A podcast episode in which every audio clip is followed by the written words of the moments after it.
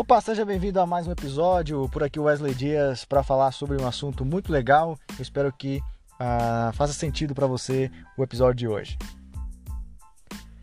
Eu quero compartilhar contigo uma experiência que eu tive recentemente e que faz total sentido para quando a gente quer desenvolver um projeto novo, seja na área de e-commerce, na área de negócios digitais de modo geral, ou em qualquer outra área da sua vida quando você precisa de fornecedores para prestar um serviço.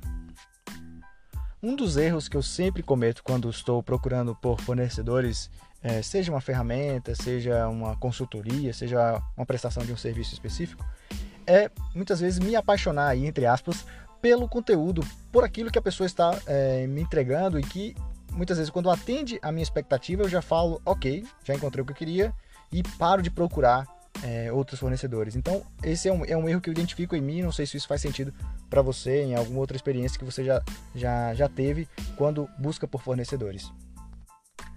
E aí, diante dessa situação, a gente acaba perdendo a oportunidade de, primeiro, conhecer novas soluções, depois, ter um custo menor sobre aquela mesma solução que você queria e o mais importante que é isso, você fica limitado simplesmente àquela primeira proposta.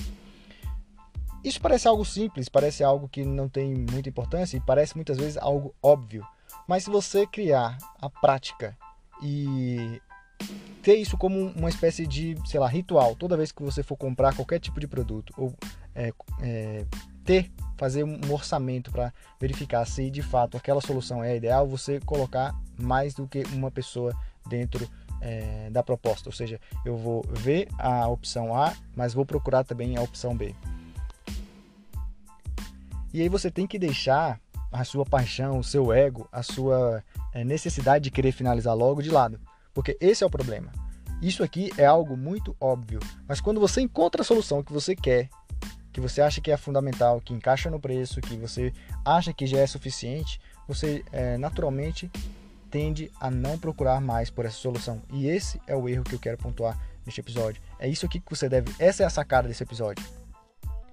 Por isso eu quero deixar esse alerta aqui nesse episódio, para que você, na próxima vez que for orçar algum tipo de serviço, comprar algum tipo de produto, você procure uma solução a mais.